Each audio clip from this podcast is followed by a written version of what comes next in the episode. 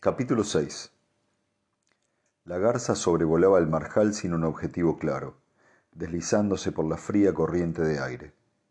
Parecía demasiado pesada para mantenerse en lo alto, un auténtico gigante en comparación con otro ave acuática sobre la que pasó su sombra. Torciendo las alas, descendió en dirección al lago y las batió dos veces para frenar antes de aterrizar. Sacudiendo la cabeza con arrogancia, se abrió paso hacia los bajos del lago y entonces se quedó inmóvil, como una estatua de patas rotas. Aparté la vista de ella al oír acercarse a Mackenzie. Tenga, dijo teniéndome una bolsa de plástico cerrada. Póngaselo. Saqué el peto de papel de la bolsa y me lo puse con cuidado de no rasgar el fino material al introducir los pies y las piernas. Apenas me lo hube abrochado empecé a sudar. Esa húmeda incomodidad me resultaba inquietantemente familiar. Era como volver atrás en el tiempo. No había podido evitar una sensación de déjà vu desde el momento en que me encontré con Mackenzie en el mismo tramo de carretera al que había acompañado a los dos agentes el día anterior. Ese día, el tramo estaba lleno de coches patrulla y grandes camiones que hacían las veces de centro de operaciones móvil. Ya con el peto y los cobertores de papel en los zapatos, tomamos en silencio por el sendero que atravesaba el marjal, delimitado por dos cintas policiales que corrían paralelas.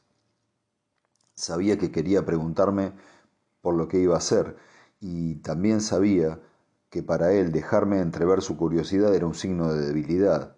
Por mi parte no me estaba reprimiendo por jugar a ver quién puede más, simplemente postergaba el momento de preguntarme a mí mismo qué hacía allí. La zona donde había sido hallado el cuerpo estaba acordonada con más cinta. En el interior los investigadores iban de un lado al otro por la hierba. Todos vestían petos blancos que los hacían parecer iguales y anónimos. Al verlos me sobresaltó otra inesperada oleada de recuerdos. ¿Quién tiene el maldito Vix? preguntó Mackenzie sin dirigirse a nadie en especial. Una mujer le tendió un frasco de pomada. Él se puso un poco bajo la nariz y luego me lo tendió a mí. Aunque el cuerpo ya no esté, sigue oliendo igual fatal. Hubo un tiempo en que estaba tan acostumbrado a los olores inertes que ya no me molestaban, pero eso era cosa del pasado. Me unté la crema Vicks con olor mentolado sobre el labio superior y enfundé las manos en un par de guantes de goma. Por fin, el ataque de pánico empezó a remitir. Tenía la camisa pegada al cuerpo por culpa del sudor. No me moví hasta que oí detrás de mí el bocinazo de un claxon. Era un tractor que estaba acercándose al tramo de carretera que mi coche estaba bloqueando. Al mirarlo, el conductor me indicó que me apartara del camino con un gesto brusco. Levanté la mano en señal de disculpa y arranqué de nuevo. Cuando llegué al pueblo empezaba a encontrarme mejor. No tenía apetito, pero sabía que debía comer algo. Paré en la puerta de la tienda de ultramarinos, lo más parecido que había a un supermercado en todo el pueblo.